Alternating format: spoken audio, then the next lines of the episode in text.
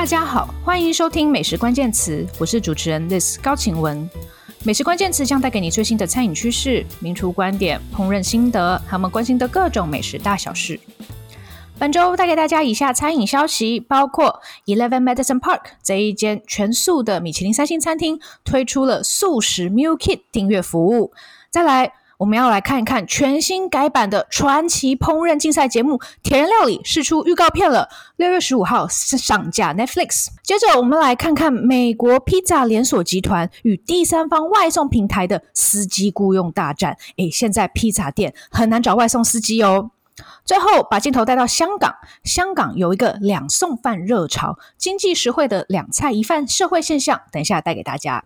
进入正式节目前，我又要来提醒各位喽，你订阅我的 YouTube 频道“栗子的美食家自学之路”了没？本周新片是阿伽玛的七周年实况，请大家来看影片哦。还有还有，请帮我订阅频道哦，拜托拜托，以及帮我按赞影片，还有开启小铃铛哦，才能准时收到每周上片通知哦。详细内容请继续收听。首先要看到的是 Eleven Madison Park 这间位于纽约的米其林三星餐厅推出了素食 Meal Kit 订阅制。那这个是经过他们呃去年决定转成全素餐厅之后，一年之后呃的一个新的服务哦，他们要推出这个 Vegan Meal Kit，而且是一个订阅服务哦，叫做 Eleven Madison Home。那它要价多少呢？每一个礼拜，你只要支付一百五十美元，你就能够收到一天份量的百分百分之百植物基，而且即食的一个餐盒哦，到你家。那你家必须在哪里呢？要在曼哈顿有一个 zip code 哦。这个订阅服务呢，是希望能够鼓励人们至少一个礼拜有一天能够不要吃动物性的食品。那这个 meal kit 里面包括了早餐、午餐、晚餐、汤品。甜点，还有一些新鲜的食材。那目前这份菜单呢，你可以看到有全谷物的燕麦片，然后还有烤胡桃奶油跟大黄果酱，然后还有 tortilla soup，就是玉米片的汤哦，然后还搭配了玉米泥、黑豆，还有脆脆的玉米片。那另外也有烤蘑菇，搭上了以色列的 couscous 小米。好，那这个订阅服务呢，诶，其实蛮贵的，对不对？你单人份呢是一周一百五十元，如果你要双人份的话呢，是要两百八十五元哦，这真的不是每个人都可以负担的。不过它也是有一些公益性质存在，其中的百分之十的收益呢，会捐助给 Daniel Humm 主厨的非营利组织，叫做 Rethink Food。那 Daniel Humm 主厨他就说，他是希望可以借由这个 Meal Kit 来启发人们哦，更愿意来吃蔬食，而且呢，这样子的蔬食是开心的、愉悦的、好玩的。那他也说，虽然呢，他们是说这个餐点的分量啊是一天的份，但是你可能会有很多剩下来，那他就说，其实这个餐点的内容呢，真的是蛮丰富的。他希望大家在收到 m i l k i t 的时候呢，都有像在圣诞节当天早上开礼物的那种感觉哦。那他希望每个人每次拆开这个 m i l k i t 的时候呢，都有一种发现的惊喜感。那 Daniel Humm 主厨也继续说，呃，在每晚他在餐厅去跟客人致意打招呼的时候，都会有客人跟他说：“哇，餐点太好吃了！如果我能够常常这样吃的话呢，我就会变成素食者了。那所以他就想到了这个点子哦，Daniel Home 主厨他就说他希望可以慢慢的帮助大家改变你的饮食习惯。他知道这不容易，尤其是我们已经有个固定的你你吃饭的习惯了。但是他希望改变可以一步步慢慢的发生。那他也希望呢，呃，大家吃素的时候不要觉得是在牺牲哦，你没有牺牲什么，你还是吃到很美味的餐点，而且这对他来说呢是真正的生奢侈。不过这个定价这样也当然是奢侈品啦。那这些 Meal Kit 呢，它并不是在 EMP 的三星厨房里面生产的，他们公司有另外一个商业厨房位于呃 Long Island 哦，那它也是有另外一个主厨来负责制作。那这些餐点呢，其中也会包含一些第三方厂商供应的一些产品哦。那总之，这个新的素食 Meal Kit 哦，尤其是从呃 Eleven Madison Madison Park 出品哦，有米其林三星的光环加持哦。那不知道这个订阅服务能够持续多久？那？还有多少人会买单呢？不过我想哦，这种高档素食 Meal Kit 真的就是在纽约这种地方才会出现哦。第二则新闻，我们要来看看全新铁人料理节目释出了预告片，六月十五号将上架 Netflix。好的，这个应该就是大家都有看过的传奇料理节目《铁人料理》吧，Iron Chef 哦。那呃，日本呢就是料理的铁人哦。那这个源自于日本的这个烹饪节目呢，可以说是烹饪竞赛的一个缘起吧。在这之后呢，就好多人开始做这一类节目哦，包括后来也传到美国去哦。那前阵子呢，就传出了呃，Netflix 要重新制作呃日本的铁人料理的这个节目，那他们取得了日本的版权。那我本来还满心期待，以为是日本要重拍，结果不是，是由美国的制作单位来重拍哦。那他们是呃要即将发行这个英语的美国的 Iron Chef，叫做 Quest for an Iron Legend。呃，所以呢，呃，他们是将在六月十五号与 Netflix 开始播映。那美国版的主持人呢，他们选了一个安全牌，就是知名的电视主厨 Alton Brown。那还搭配了一个比较年轻的主持人，是是一位女性哦，她也是 Top Chef 的赢家，叫做 Kristen Kish。那还有一个担任那个主席、那个会长的角色呢，是美国的武术明星 Mark Dacascos。这个节目的新闻稿里面也提到，他保证。新版的 Iron Chef 会有更多的主厨竞技哦，还有充满张力的烹饪画面。那它总共有八集，一集是四十五分钟。那也会有五位全新的 Iron Chef 来跟挑战者互相竞技。那他们竞争竞争的舞台呢，就是这个 Kitchen Stadium。那这个里面呢，会有这个很多这个呃，他们互相比拼啦，推到极限的这个情况发生哦。那当然也会有很多很有创意的料理出现。那有一个比较特别的规则是，呃，这些挑战者其中表现最好的呢，他将会回到竞技场上来挑战这个 title，叫做 Iron Legend，呃，铁人传奇哈、哦。那那呃，不知道他们这个规则会怎么制定，还有不知道表比比赛的内容会是什么，我还蛮期待看到相关的演出的。那除了美国版的 Iron Chef 呢，墨西哥版和巴西版的也都在制作中哦。但我还是很希望会有日本版的啦，我真的是希望可以有那种当年日本的那一种原汁原味的感觉哦。那毕竟我们看这些呃美国的主持人，可能还是稍微觉得有一点嗯西这个距离感哦。那呃，其实几年前日本。的电视台也有推出新版的《料理铁人》，那当时主持人是玉木宏，不过好像反应没有特别热烈。那呃，当时也是一个特别节目的形式哦，所以没有持续太久。那不知道 Netflix 会不会在日本投资这个节目呢？希望有节目制作单位可以出来制作喽。第三则新闻，我们要来看看美国披萨连锁集团与第三方外送平台的司机雇佣大战。最近，美国的三大披萨连锁集团有一个共通点是，他们都很缺外送司机。那根据 Restaurant Business 的报道，他们访问了 Papa John's、Pizza Hut 还有达美乐三间披萨店的 CEO，那都有提到说，哎，他们真的缺工哦，而且是缺司机。那 Papa John's 就说，他们缺司机的情况呢，其实已经超过一年了。那 Pizza Hut 也说到，他们外送的需求就是在那边，可是他们没有足够的司机来。来回应这些需求，那达美乐更是说，他们缺司机的情况呢，是一直持续到今年的 Q one，然后他们必须哦缩减营业时间哦，甚至有些地点哦，有些分店还必须减少它的营业项目，这还蛮严重的。那你把这些 CEO 的发言来跟 Uber 和 DoorDash 这些外送平台的高层的发言来对比呢，你就会发现，哎，外送平台都还蛮开心的嘛。就是呃，Uber 的 CEO 就说，他们的活跃的司机人数呢，在美国跟加拿大，呃，去年跟今年比是今年成长了百分之七十哦，而且他们光是今年四月新司机就多了百分之一百二十一趴。那 DoorDash 的 CFO 他也说，他们取得新的外送司机的成本呢，在过去四季以来都是最低的水准。所以说，美国的披萨连锁集团要跟外送平台来争夺司机的缺口哦。那因此你也不意外。披萨连锁店在美国的业绩呢，其实是在下滑中的。然后再对比呃第三方外送平台，他们的业绩在成长中哦，所以这中间真的是有差距。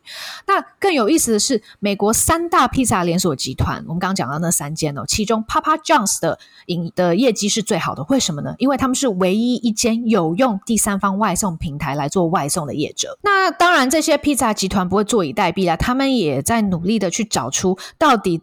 他们缺司机的原因是什么？怎么样可以改进？那以达美乐来说，他们就这个正在规划来缩短司机的轮班时间，然后希望可以给他们更高的工作弹性哦。另外，他们也希望减少司机在店内的工作负担，让他们可以花更多时间在外面跑外送。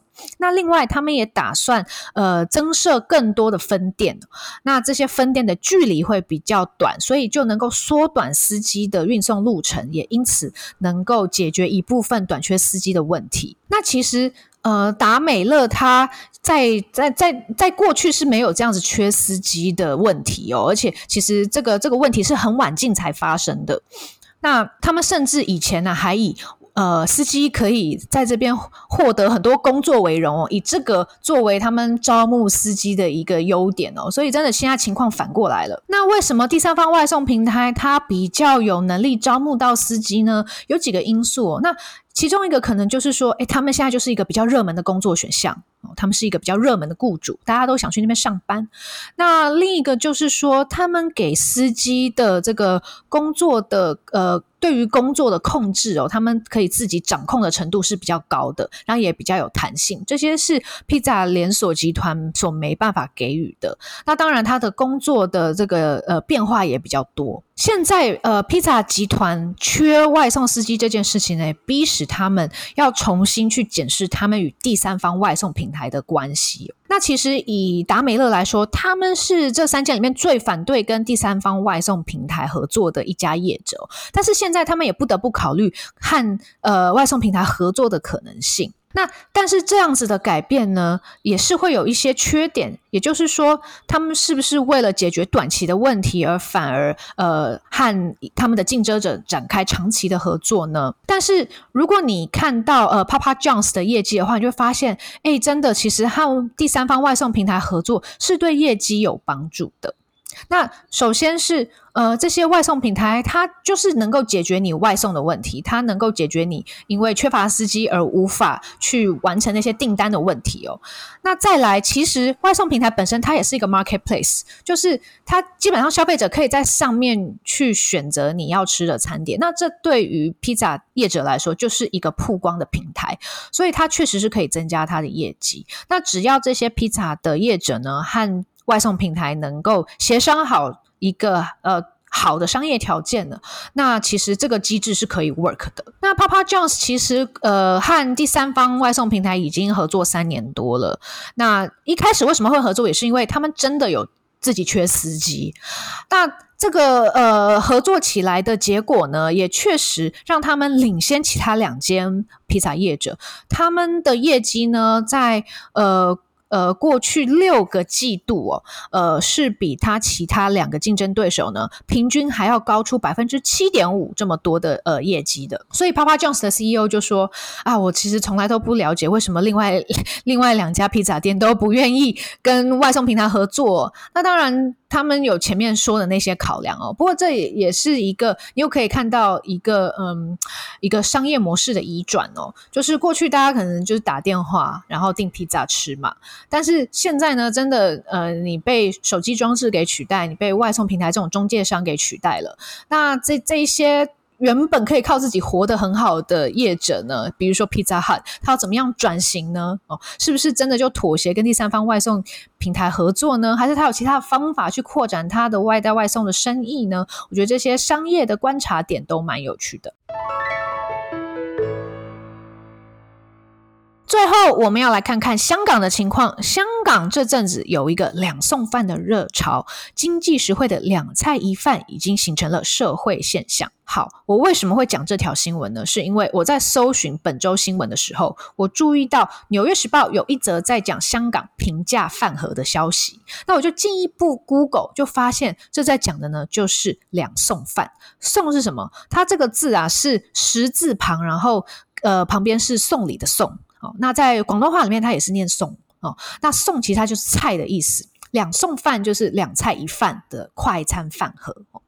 那所以，如果你用中文去搜寻两送饭，你会发现这个热潮啊，它从去年十一月到最近大概四五月，其实都有相关的报道。那所以在五月初的时候呢，终于这个现象就流传到了《纽约时报》，就有人来来用英文书写这一则消息了。那《联合报》在去年十一月有一篇报道，把两送饭的始末解释得蛮清楚的。香港的这个两送饭呢，它不是说就是呃一顿饭有两个菜，呃就是我们刚刚讲的，它是一个餐盒，一个呃便当的概念，就是呃有两道菜的便当哦，一饭两菜。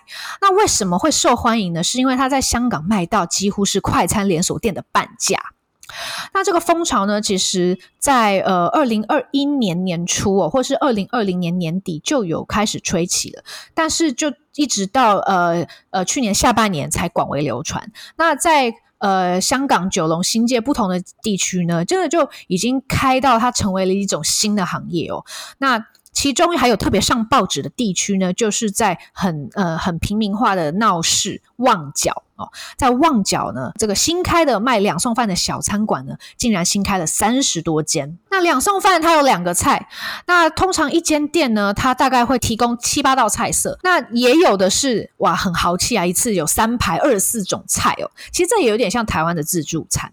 那这些菜呢，都是香港人的家常菜啦，像是咕咾肉啊、鱼香茄子、椒盐猪排。蒸鱼等等的哦，那也有的店会卖比较豪华的两送饭，有呃扣肉啊、石斑啊，但是最贵的呢，大概也不会超过港币六十元，大概是新台币两百多块哦。那来吃两送饭的人呢，当然主要图的是便宜。香港一般茶餐厅。吃一个五间套餐，你大概要五十多块港币。那在中环、金钟那种地方呢，就要上百块港币。那如果你是在那种老城区吃两送饭呢，定价差不多是港币二十五到三十元哦，所以真的是铜板价哦。那大概新台币大概八十九块到一百二十五块左右。那其中香港最便宜的一家，就是根据去年十一月联合报的说法哦，是集中在这个的呃长沙湾那边有很多打工仔，他只收港币十七元哦，这才。新台币六十块，那所以两送饭真的一家就一家接着开啊，成为最新的香港现象。那你现在甚至可以找到两送饭地图，就好像我们口罩地图一样，帮你按图索骥。那甚至还有人发起一个两送饭关注组，它是一个脸书的社团哦。在这个这个脸书上面呢，呃，去年十一月这篇文章里面写到说，两万五千多人参加，现在已经成长到了七万八千人哦。那在社团里面呢，就有非常多人热心分享在不同社区吃到的两送饭，它的品质、味道啊、价格等等的哦。然后有新店开张呢，就会互相通报，就是像脸书上各种社团。那两送饭形成的风潮背后有什么原因呢？纽约时报也有做了分析哦。那这边有提到说，过去两年多来，其实香港真是经历了政治上的动荡，还有经济的下滑，还有非常严格的疫情的控制哦。呃，以他们的餐厅内用来说，其实他们从今年一月开始，呃，就因为 Omicron 还有 Delta 疫情夹击的关系，就一直停止餐厅内用。晚上餐厅的堂食哦，在晚上六点以后是被禁止的。一直到四月底才解除这个禁止令哦，所以真的是香港餐饮业非常惨呐。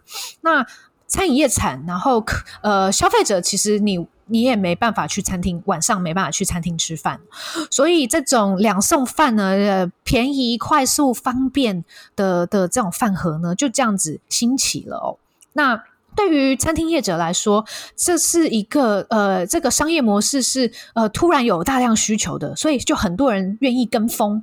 那对于消费者来说，这个这个饭盒它又便宜啊，然后又方便呐、啊，然后其实味道也不会差到哪里去。那而且都是大家吃的习惯的家常菜哦，所以就很容易就普及起来了。那根据《纽约时报》的调查呢，目前是大约有三百五十三间专门卖两送饭的餐饮店在香港。